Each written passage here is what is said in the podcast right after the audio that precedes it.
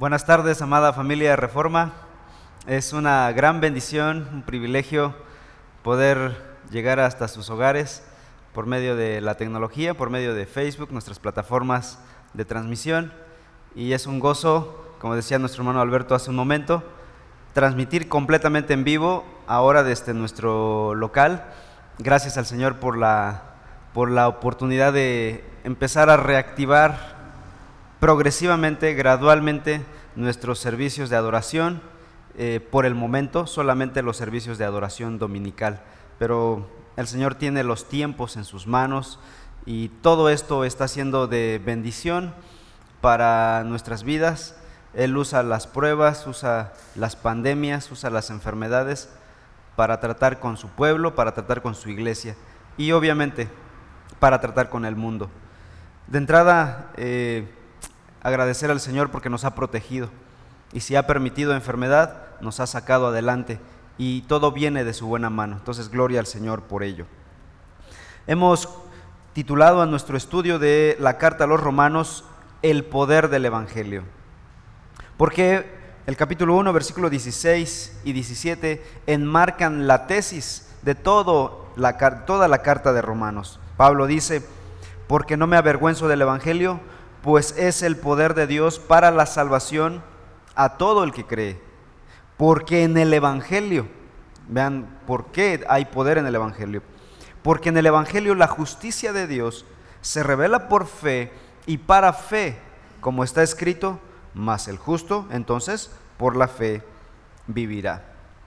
Hemos estado viendo el capítulo 3, un capítulo bastante fuerte en su acusación hacia la humanidad. Y ahora nos encontramos en el capítulo 3, versículos 9 al 20, donde Pablo hace una acusación detallada de los cargos que penden del cuello de la humanidad. Y se titula esta sección, o la hemos titulado, La culpabilidad de la humanidad entera. En el capítulo 2 acusó a capítulo 1 a gentiles perversos, en el capítulo 2 a gentiles morales y en el capítulo 2 al final a judíos religiosos. Pero en el capítulo 3 todos están mezclados y todos, toda la raza humana entera está bajo el juicio de Dios, son culpables. Y es que a los hombres, a los seres humanos, nos gusta creer la mentira de Satanás de que somos esencialmente buenos. Y es un concepto que de hecho la humanidad enseña, que los, el mundo secular enseña, que los medios promulgan, predican, enseñan, motivan. Sin embargo, a pesar de que se nos grite a los cuatro vientos que somos buenos, en realidad en nuestro corazón sabemos que no es así. Sabemos que no somos buenos por naturaleza, que hay algo mal, algo que está funcionando mal dentro de nosotros. Y el hombre siente culpa. Culpa por sus hechos externos, las cosas que hace externamente, pero también por lo que hay en su ser, sus malos pensamientos, sus malas actitudes, sus malas motivaciones internas. La culpa muchas veces lleva a las personas al alcohol, a las drogas, a la desesperación, al suicidio, a tantas otras cosas. La pregunta es, ¿por qué los individuos, por qué las personas sienten culpa? La respuesta es más sencilla de lo que uno se imagina los hombres sienten culpa porque son culpables. Eso es lo que ha tratado de combatir la raza humana. La raza humana ha tratado de combatir la realidad de que es culpable. Ha tratado de justificarse y decir, no, en realidad no soy culpable. Ha tratado de decir, es que hay otros motivos por los que hice tales cosas. Y al no aceptar su culpabilidad, el problema se agrava. Mientras más justifique su culpa, más grande es su culpabilidad. Pero la Biblia, el Evangelio nos viene a decir, si tú aceptas tu culpabilidad, en ese momento tu problema será solucionado. Cuando empiezas a reconocer que tú eres el pecado. Ese es el primer paso del Evangelio.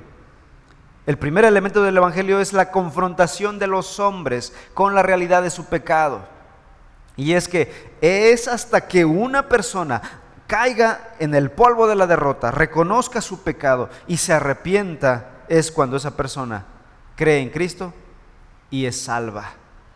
Romanos capítulo 3, versículos 9 al 20, este pasaje que hemos estado leyendo desde la semana pasada, resumen la culpabilidad total de la humanidad en tres ideas principales.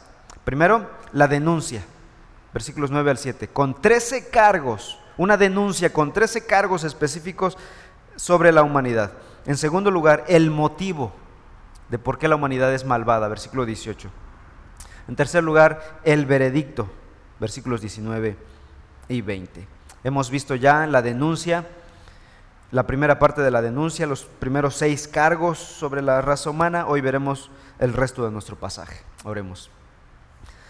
Padre, en esta hora queremos pedir tu bendición para el estudio de tu palabra, que bendiga, transforme nuestras vidas, al igual que los que estamos, tanto los que estamos aquí como los que están en casa, que puedan ser edificados en tu palabra. Transfórmanos, Señor, en el nombre de Cristo Jesús. Amén. Vayamos a los versículos 13 y 14.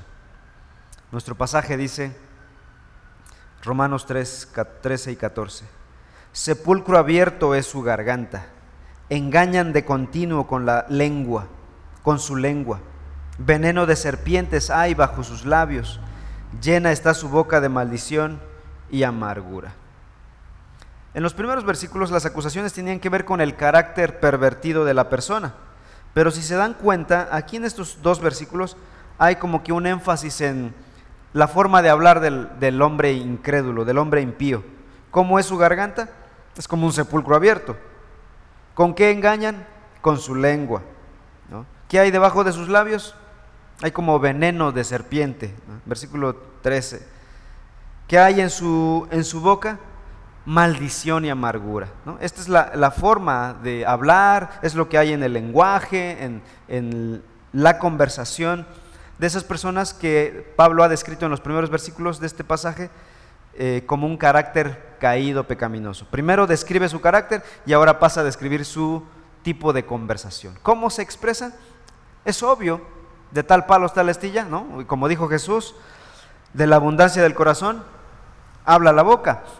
Y el hombre bueno es bueno, de, su buen tesoro saca cosas buenas. Y el hombre malo de su mal tesoro saca cosas malas. Es lo que vamos a ver aquí en estos dos versículos 13 y 14.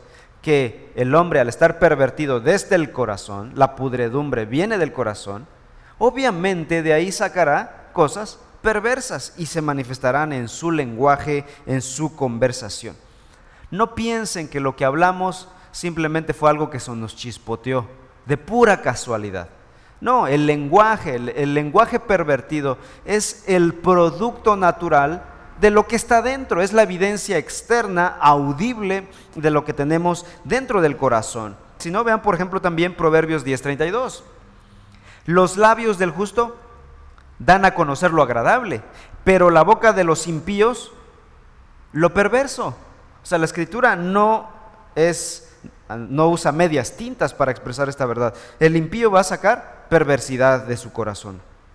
Luego, Proverbios 15.2, la lengua del sabio hace grato el conocimiento, pero la boca de los necios, ¿qué habla el necio? El que es necio de corazón, habla necedades, dice el versículo 2. Así que es inevitable que el carácter perverso de una persona se manifieste en su forma de hablar. Pablo muestra cómo se refleja ese carácter de esas personas injustas en su conversación. Y al hacerlo, añade más cargos a la acusación que ya viene. Ya llevábamos seis cargos, ahora se van a agregar otros cargos más a la humanidad. El séptimo cargo que pende sobre la humanidad es este. La humanidad caída está muerta espiritualmente. Y para explicar este séptimo cargo, Pablo usa la metáfora del sepulcro, versículo 13. Sepulcro abierto es su garganta. Y para ello Pablo está citando un pasaje del Antiguo Testamento. Recuerden que al inicio de este bloque Pablo dijo, como está escrito en la escritura, y la escritura de Pablo era el Antiguo Testamento. ¿Qué pasaje cita aquí? Salmo 5, versículo 9. Y dice ese versículo, vayamos allá porque no hay sinceridad en lo que dicen. Destrucción son sus entrañas, sepulcro abierto es su garganta. con su lengua hablan lisonjas. Aquí está la cita que Pablo toma del Antiguo Testamento. O sea, realmente no, no, es terminología paulina, es terminología del Antiguo Testamento que él toma y lo pone en su texto. Ahora la pregunta es, ¿qué relación hay entre una garganta y una tumba, un sepulcro? ¿Por qué las, por qué las compara? Y dice, su garganta es como un sepulcro. Bueno, hagamos la comparativa. Un sepulcro guarda los restos mortecinos de una persona. ¿Qué pasaría si dejáramos abierto la tumba, el sepulcro? Bueno, expondría la putrefacción que hay dentro. Un cuerpo a los tres días empieza a heder tan fuerte, tan mal, que puede percibirse a la distancia. Dejaría a la vista de todos la descomposición, la putrefacción del cuerpo humano. De hecho, la humanidad desde el principio supo qué hacer con sus cadáveres, sepultarlos bajo tierra. ¿Quién les enseñó esto? Fue algo natural de ellos. Desde que el Adán pecó y su primer hijo murió, lo primero que hizo fue sepultar a su hijo bajo tierra, para no exhibir la pudrición, el mal olor y la tristeza que hay en la muerte. Pues saben, es lo que hace la garganta del impío cuando abre su boca para hablar, sale mal olor. Y no me refiero solo al aliento, no me refiero precisamente al aliento, me refiero a sus palabras, a sus pensamientos malolientes, a su pecaminosidad, a su perversión en el lenguaje. La boca deja al descubierto el corazón caído. Lo único que puede generar un corazón espiritualmente muerto son palabras mortecinas. Ahora, estamos usando medios de comunicación en el presente, donde también podemos ver lo que hay en el corazón de las personas. Las redes sociales. Las redes sociales son un instrumento útil para nuestro trabajo, para llevar a cabo nuestra vida, pero obviamente de vez en cuando deja ver lo que hay en nuestro corazón, lo que estamos pensando. ¿Qué publicas, no? Por ejemplo. Tú dirás, bueno, pero eso no es hablar, es escribir. Bueno, es una forma de comunicación eh, es sorprendente que muchos creyentes posteen sus fotos con citas bonitas, pero bien antibíblicas. Ni siquiera notan si es un pensamiento bíblico, pero al no notarlo están revelando lo que hay en su corazón. Citas bonitas que presumen la maldad del corazón, la necedad del corazón, la perversión del corazón, la inmadurez del corazón, los deseos pecaminosos del corazón, el orgullo del corazón. Así que la boca entonces es como un sepulcro. Si lo abres, deja salir lo que hay en un corazón impío. Número 8. La siguiente acusación, el siguiente cargo de la humanidad es que la humanidad caída es engañosa, mentirosa. Sigue diciendo nuestro pasaje de Romanos 13, versículo, capítulo 3, versículo 13. Engañan de continuo con su lengua. La lengua es el instrumento del perverso para mentir, para engañar. La palabra engañar tiene el significado básico de engatusar. Esa palabra que eh, significa hacer algo, pero con un doble propósito oculto para lograr un fin de tal manera que esa persona no se dé cuenta. Y se empleaba para describir a un anzuelo con la carnada para pescar. Pobre pececito, cómo son pescados, ¿no? Cuando un pez muerde el bocado, él piensa que va a tener una comida deliciosa ese día, pero en realidad él se convertirá en comida ese día. Un anzuelo es un instrumento, técnicamente un instrumento de engaño para el pez. De la misma manera, la lengua es un instrumento de engaño para las personas que rodean al impío. La escritura dice, el Salmo 5.9, pasaje que ya leímos hace un momento, porque no hay sinceridad en lo que dicen. Y esto es, aquí no hay un signo de interrogación, Aquí hay una declaración, una descripción, una oración clara, una descripción real y tajante. No hay sinceridad en lo que dicen los impíos. Destrucción son sus entrañas, sepulcro abierto es su garganta. Y dice, con su lengua hablan lisonjas. Ahora, la palabra lisonjas son las palabras que usa un adulador, alguien que halaga, alguien que es servil, se te presenta y te, como dice el mexicano, te hace la barba, ¿no? Y te dice, oye hermano, qué excelente individuo, oye, tu ropa está buenísima, muy bonita, marca buena, fina, eh, cualquier halago, ¿no? Pero en el fondo es mentira. sus palabras, sus halagos son lisonjas, lo que está diciendo el texto. Ahora, en el versículo 9, Salmo 5.9, la primera frase es paralela con la última frase dice la primera frase, porque no hay sinceridad en lo que dicen. Y al final dice, con su lengua hablan lisonjas. Es decir, esas lisonjas son mentira, no hay sinceridad en las lisonjas. Dando a entender que las palabras de elogio de un adulador son en realidad palabras falsas. Citando a Jeremías capítulo 9, versículos 3 al 5, Dice la escritura así. Jeremías 9:3. Tensan su arco, perdón, tensan su lengua como su arco. La mentira y no la verdad prevalece en la tierra, porque de mal en mal proceden, y a mí no me conocen, declara el Señor. Guárdese cada uno de su prójimo, y no confíe en ningún hermano, porque todo hermano obra con engaño, y todo prójimo anda calumniando. Cada uno engaña a su prójimo y no habla la verdad. Han enseñado sus lenguas a hablar mentiras. Se afanan por cometer iniquidad. Así que el lisonjero es definido como mentiroso en última instancia. O sea, la lisonja, el servicialismo, el servilismo, perdón, eh, el ser un halagador falso, es para la Biblia un mentiroso.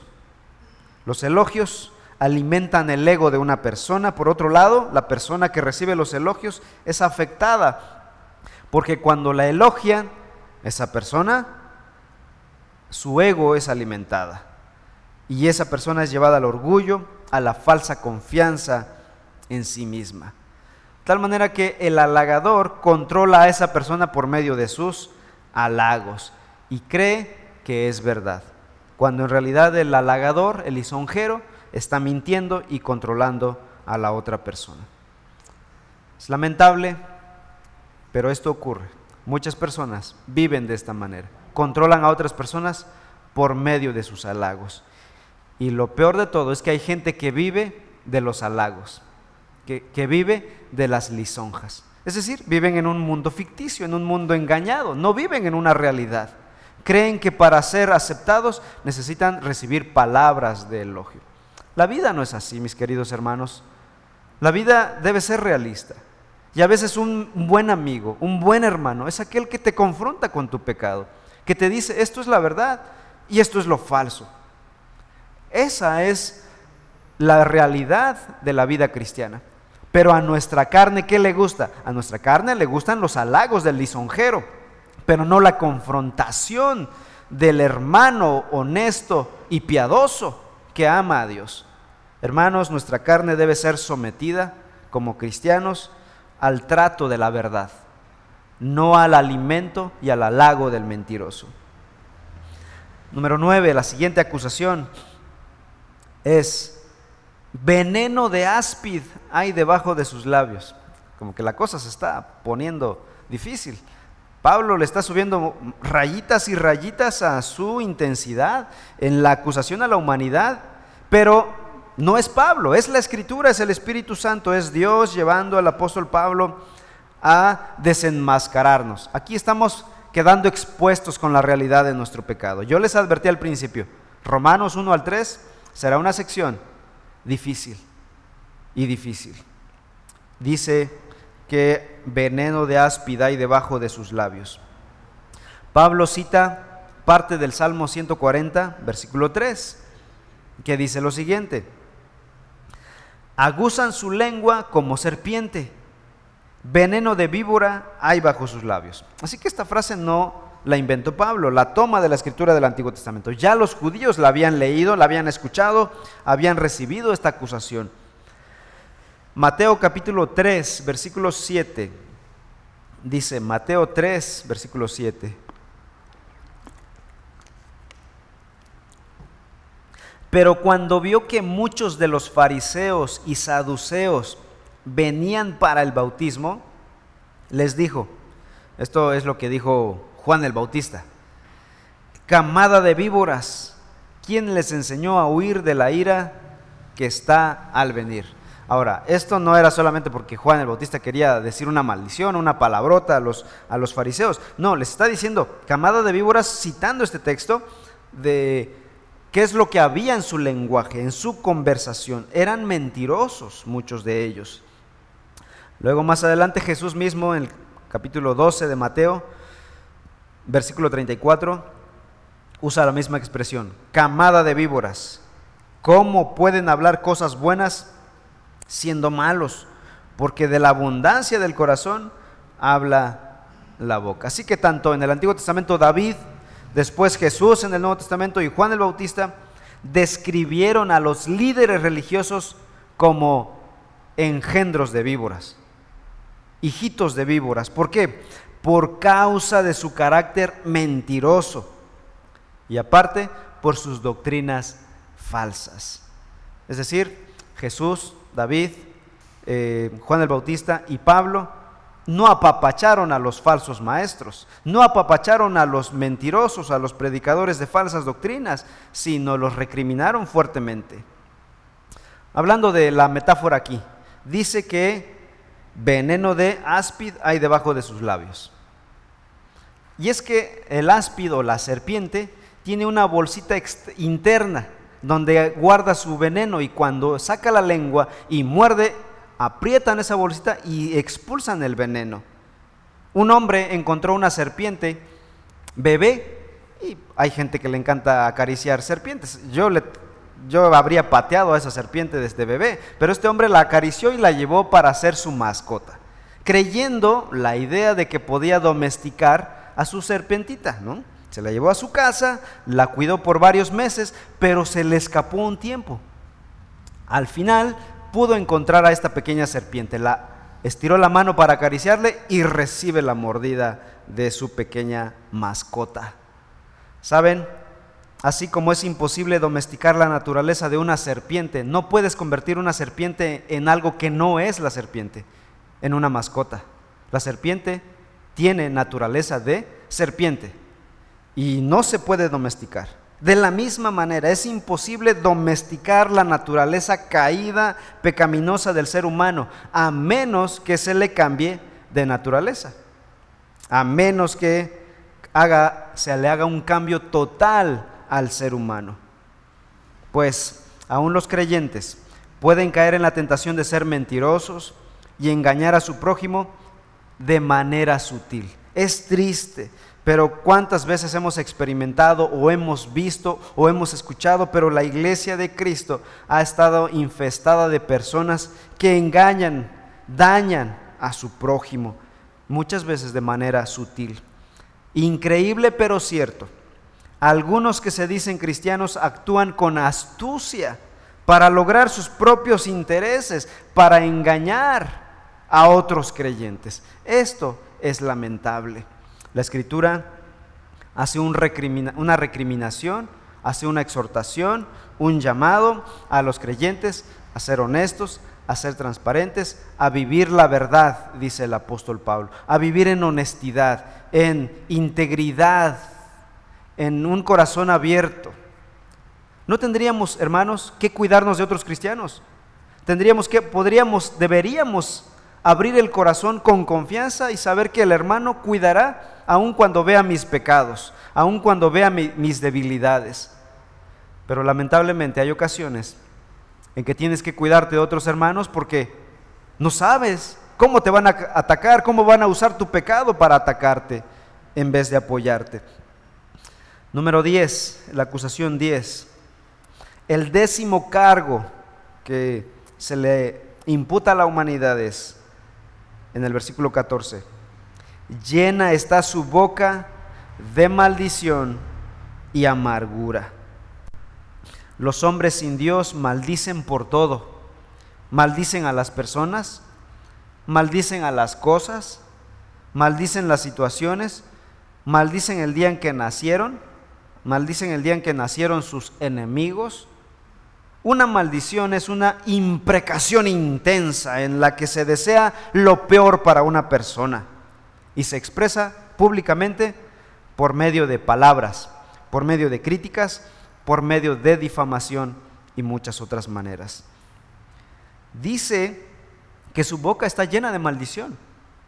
Y sí, del 100%, el 80% son maldiciones. Está llena su boca de maldiciones. No hay palabras de gratitud, de, de amor, de amabilidad, de gentileza, de honestidad. Y también de amargura, dice el pasaje. La palabra amargura se refiere a esa hostilidad emocional que hay en contra de otra persona que lo dañó o simplemente no encaja con tu personalidad, no encaja con tus gustos, no es parte de tu eh, sistema de vida, no es el tipo de personas que a ti te agrada, no, no es el tipo de persona con la que tú quisieras estar y hay cierta hostilidad. Eso se llama amargura bíblicamente.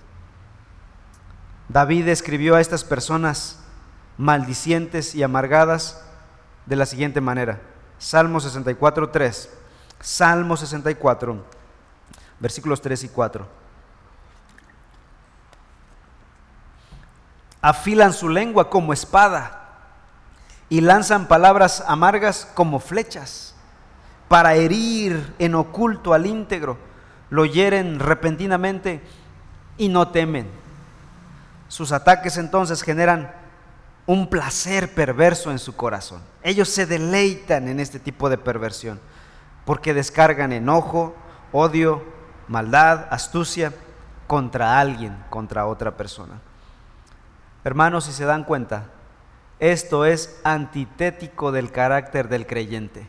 El creyente ha sido llamado a vivir la verdad en amor, lo que dice Pablo, a vivir el Evangelio en transparencia, en honestidad. Esto es antitético del verdadero creyente. El verdadero creyente está siendo llamado a expresar quizás su inconformidad, pero frontalmente con la otra persona, no a espaldas. Por eso, eh, en el Nuevo Testamento muchas veces es atacado el chisme, la mentira, la crítica, tipos, otros tipos de lenguajes y de conversación pervertida. Luego, versículos 15 al 17, dice nuestro pasaje de Romanos capítulo 3, versículos 15 al 17. Regresemos a Romanos 3. Sus pies son veloces para derramar sangre. Destrucción y miseria hay en sus caminos y la senda de paz no han conocido. Entonces, los primeros versículos, Pablo en esta acusación describió el carácter de una persona impía. Luego en los versículos 13 al 14 describió la conversación de esas personas impías. Y ahora va a describir la conducta externa de los impíos. ¿Qué es lo que hacen? Bueno, sus pies se apresuran a derramar sangre. Y es la onceava acusación el onceavo cargo de esta acusación de Pablo hacia la humanidad. El hombre caído tiene la tendencia al homicidio. ¿Qué es el homicidio? Es el asesinato de otro hombre, de otra persona, de un congénere, de un hermano. Tanto en tiempos de paz como en tiempos de guerra, el hombre mata al hombre. Sea que haya paz, sea que haya guerra, el hombre mata al hombre. Cuando hay guerra, su asesinato es justificado. Cuando no hay guerra, su asesinato trata de justificarlo. En prosperidad o en pobreza, el hombre mata al hombre. En pobreza mata al hombre porque no tenía dinero y tuvo que asaltar. En prosperidad mata al hombre porque tenía mucho dinero. Sus expresiones más públicas incluyen lo más degradante, el canibalismo. que aún existe en algunas tribus primitivas alejadas de la civilización.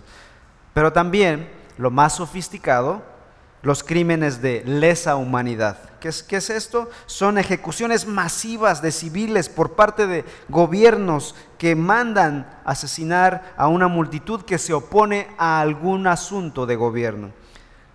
Y bueno, ni se diga las ejecuciones diarias que ocurren en nuestras vidas de diferentes maneras, por diferentes motivos, por diferentes móviles.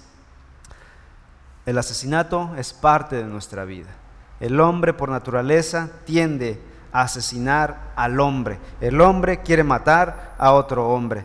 El hombre mientras quiere cuidar su propia vida, quiere destruir la vida ajena. Las escrituras enseñan claramente que la semilla del homicidio no está fuera, está dentro y está en nuestro corazón. Allí radica la semilla del homicidio y muchas veces se manifiesta en la praxis, cometiendo asesinato, cometiendo homicidio.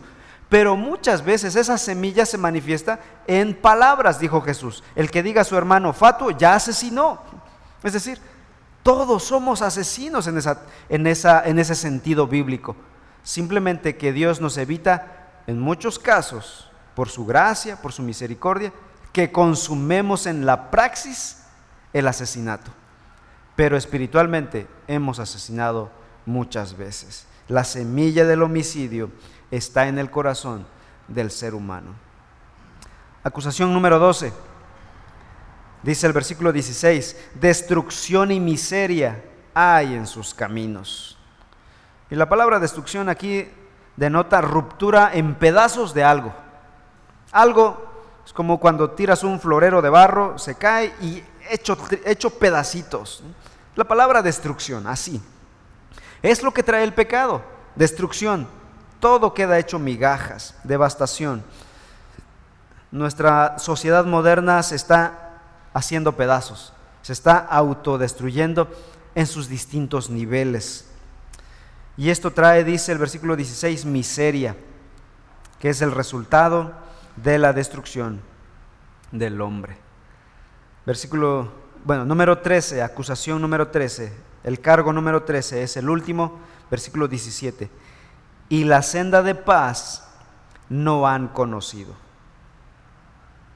Le falta paz al hombre caído. Ahora, esta paz del que habla Pablo aquí no se refiere a esa paz subjetiva, es decir, la paz del corazón como resultado de estar bien, eh, la paz a la que se refiere aquí es esa paz externa, estar en paz con los demás individuos que llenan nuestro mundo.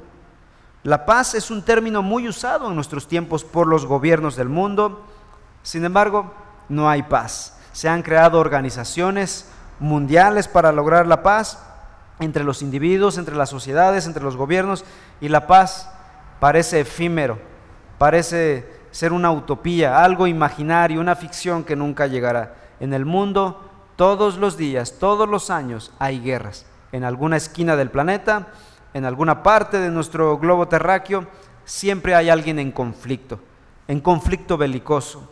El fracaso en obtener la paz se debe a esto. ¿Por qué se ha fracasado? ¿Por qué las sociedades que han intentado de todo, por qué han fracasado? El fracaso en obtener la paz se debe al tipo de métodos e instrumentos usados para lograr dicha paz. La palabra de Dios es la única, repito, la palabra de Dios, la Biblia, es la única que nos enseña el verdadero camino a la paz. Mientras una sociedad, mientras los individuos no se sometan a la escritura, a la palabra de Dios, no encontrarán la paz. La paz se obtiene hasta que las personas se sometan a la autoridad del príncipe de paz. Y cuando lo hagan, el príncipe de paz gobernará sus corazones y traerá paz global. Y esto es lo que ocurrirá un día. La Biblia dice que un día el príncipe de paz vendrá por su pueblo, establecerá por siempre la paz, para siempre. Pues bien, estos han sido los trece cargos de la acusación que hace la Biblia, que hace el Espíritu de Dios sobre la humanidad. La pregunta es, ¿por qué razón la humanidad es culpable de todos estos cargos? ¿Por qué razón es tan pecadora? Bueno, ahora vamos a ver el motivo. Versículo 18. ¿Por qué razón los seres humanos no pueden vivir sin pecado? Dice Romanos 3:18. No hay temor de Dios delante de sus ojos. La respuesta es corta, pero profunda. ¿Por qué razón? Porque no temen a Dios. No conocen a Dios, no obedecen a Dios, no temen a Dios. El motivo de la pecaminosidad del hombre es su impiedad inherente. No tienen temor de Dios, no tienen reverencia por Dios, no se sujetan a Dios, no aman a Dios. Salmo 36, 1 dice, la transgresión habla al impío dentro de su corazón y dice el impío, no hay temor de Dios delante de sus ojos. Por un lado, el temor de Dios es un temor reverente. ¿Sí? ¿Qué es el temor de Dios? El temor de Dios es reverencia por la persona, la grandeza, el poder, la santidad, la justicia de Dios. Y eso alimenta nuestra vida, alimenta nuestra adoración, alimenta nuestro compromiso, nuestro servicio a Dios. Dice Proverbios 9:10, el principio de la sabiduría es el temor del Señor y el conocimiento del santo es inteligencia. Entonces, por un lado, el temor es un temor reverente por su persona. Pero por otro lado, el temor de Dios es un temor terrorífico por su santidad, por su ira justa. Alguien me decía, el temor a Dios no es miedo, ¿verdad? Le digo, no, no completamente, pero hay miedo. Es decir, el temor a Dios es reverencia, sí, pero también terror y miedo por su santidad, por su poderío. Y algunos dicen, no, no deberíamos tenerle miedo a Dios. Creo que ahí está errada nuestra definición, porque el temor de Dios tiene implicaciones de miedo y de terror. Incluso los creyentes deberían tener cierta medida de, esa, de ese terror, de ese miedo al Dios Santo. ¿Por qué razón? Porque la Biblia dice que el temor a Dios nos cuida del pecado. Proverbios 16:6 dice, con el temor del Señor, el hombre se aparta del pecado porque sabe que Dios es justo, que Dios es santo. Y Dios ha demostrado esto en la Biblia. Algunas veces el trato de Dios con creyentes desobedientes ha sido severa, como ocurrió con Ananías y Zafira. Algunos dirán solo en el Antiguo Testamento. En el Nuevo Testamento Ananías y Zafira quisieron engañar al Espíritu Santo. ¿Y qué pasó? Murieron inmediatamente. Dios usó ese episodio, ese castigo para traer temor a la iglesia primitiva. Es lo que dice Hechos capítulo 5, que la iglesia primitiva temió y vivieron en integridad. Lo ideal, mis queridos hermanos, es que los cristianos vivamos vidas santas motivadas por el amor a Dios, por la gratitud de Dios, por sus bendiciones, por todo lo bueno de Dios. Pero muchas veces los seres humanos, conociéndome yo mismo, conociéndote tú mismo, muchas veces necesitamos un poquito de rigor. Necesitamos un poquito de trato. Y el rigor divino y el dolor muchas veces son usadas por Dios para sacar a los creyentes de su pecado, de su estilo de vida, de su letargo espiritual, de su falta de compromiso, de su falta de amor, de entrega por el Señor. No debería ser así, porque el Señor nos ofrece amor, bendiciones, gratitud y tantas otras cosas, pero que aún así no operamos, no nos, no nos movilizamos. Pero los que más deberían tener temor de la ira de Dios son los no creyentes. Porque llegará un día en que la ira de Dios será vertida sobre los impíos y sobre Satanás para el resto de la eternidad. Ya no habrá vuelta atrás. El infierno eterno será la expresión máxima de la ira de Dios. Mientras hoy se predique la palabra, hay esperanza, hay oportunidad. Hoy se dice, arrepiente de, tus pecados, cree en Cristo Jesús y serás salvo. Hoy hay oportunidad. Un día no la habrá más. Después, versículos 19 y 20, se da el veredicto final para la humanidad condenada. ¿Cuál es el veredicto final? Versículos 19 y 20 dice la escritura así. Ahora bien, sabemos que cuanto dice la ley, lo dice a los que están bajo la ley, para que toda boca se calle y todo el mundo sea hecho responsable ante Dios. Porque las obras de la ley, ningún ser humano, porque por las obras de la ley, ningún ser humano será justificado delante de él, pues por medio de la ley viene el conocimiento del pecado. El veredicto es este, todo ser humano no redimido, judío o gentil, está bajo la ley de Dios y por lo tanto se encuentra bajo el juicio de Dios. Por un lado, los judíos estaban bajo, la ley escrita y revelada de Dios. Los gentiles, por otro lado, estaban bajo la ley de la creación y de sus conciencias que Dios había revelado. Gentiles y judíos están bajo la misma ley de Dios. Dios como creador y Señor del universo entero tiene todo y a todos bajo su autoridad, bajo su dominio. El veredicto final para la humanidad es entonces, todos los cargos imputados que se le acusó o se le imputó a la humanidad, la humanidad resulta culpable. Y no hay defensa, no hay quien pueda ayudar a la humanidad. Son declarados culpables y simplemente esperan a la ejecución final. Así que la humanidad no tiene excusa, no tiene defensa contra su pecado. Dice el versículo 20, porque por las obras de la ley ningún ser humano será justificado delante de él. El hombre es incapaz de obedecer y guardar la ley, de cumplir la ley. Bajo la ley no puede haber otra sentencia que sentencia de muerte. Este es el cuadro, hermanos, que quiere pintar Pablo en Romanos capítulos 1 al 3. Este es el cuadro más triste. Estamos sin esperanza. Todos, todos los seres humanos. Tu bebé que acaba de nacer, tu abuelo que tiene 90 años, yo, tú, tu familiar, todos estamos bajo la ira, bajo la condenación de Dios, sin esperanza. A menos que haya uno, que haya cumplido la ley, que haya vivido en perfección y que tenga las dimensiones de Dios, pero que sea hombre como yo. A menos.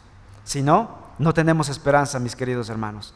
Y saben, gracias a Dios sí lo hay. Y esa persona es Cristo Jesús. Dice Primera de Juan capítulo 2 versículos 1 al 2. Hijitos míos, les escribo estas cosas para que no pequen. Y si alguno peca, tenemos abogado para con el Padre, a Jesucristo el justo. Él mismo es la propiciación por nuestros pecados, y no solo por los nuestros, sino también por los del mundo entero. Judíos y gentiles, dice el apóstol. Hay esperanza. Jesucristo es nuestra esperanza. Si tú fueras un reo condenado a la muerte y alguien te dijera, hay una posibilidad de salvarte, ¿qué harías? Le dirías, aléjate de mí, no quiero nada, quiero morir. O dirías, enséñame esa posibilidad. En esa situación nos encontramos espiritualmente. Me gustaría escuchar que tú dijeras, enséñame a la solución. Muéstrame a Cristo el Salvador. Quiero creer en Él como mi Señor y Salvador. Porque solo Cristo puede defendernos. Tiene la autoridad, el derecho y la posibilidad de defendernos ante el Padre. Y saben, de eso se trata Romanos capítulo 3, versículos 21 en adelante. Es decir, los próximos domingos dejaremos estas terribles, feas noticias que hemos visto los domingos pasados y los domingos en adelante hablaremos de las buenas noticias del Evangelio. Pero eso a partir del próximo domingo. Solo les doy un adelanto. Romanos 21 pero ahora, dice Pablo, aparte de la ley, la justicia de Dios ha sido manifestada, confirmada por la ley y los profetas. Esta justicia de Dios por medio de la fe en Jesucristo es para todos los que creen. Con razón dice Pablo en Gálatas 4, 4 al 5. Pero cuando vino la plenitud del tiempo, Dios envió a su Hijo, nacido de mujer, nacido bajo la ley a fin de que redimiera a los que estaban bajo la ley para que recibiésemos la adopción de hijos. Este es el Evangelio, la buena noticia de que hay salvación. Y de eso nos encargaremos de analizar los domingos venideros. Así que ya podrán venir, no falten hermanos. Que Dios les bendiga, vamos a orar. Padre Santo, éramos una humanidad perdida, culpable delante de ti, esperando nuestro día en que se cumpliera nuestra, se ejecutara nuestra sentencia final. En eso tú enviaste la solución, a tu Hijo Jesús. Ayúdanos a no ser insensatos y rechazar la ayuda, la solución, el regalo de Cristo Jesús. Padre, ayúdanos a creer en Cristo. Todos los que oigamos esta buena noticia, permítenos creer en Cristo el Salvador. Y gracias por enviar a tu amado Hijo Jesús. Que esta palabra alimente nuestro amor por tu Hijo. Que este Evangelio sea combustible para nuestra adoración, para nuestra santidad diaria, para nuestro compromiso con tu iglesia, Señor. Aviva la fe de mis hermanos, de los que tambalean, cuya fe es raquítica, es débil. Te ruego, Señor, que estas verdades de tu palabra los motiven y los levanten. Que toda la gloria y todo el honor sea para ti, Señor. En el nombre de tu Hijo Jesús. Amén. Que Dios les bendiga, hermanos.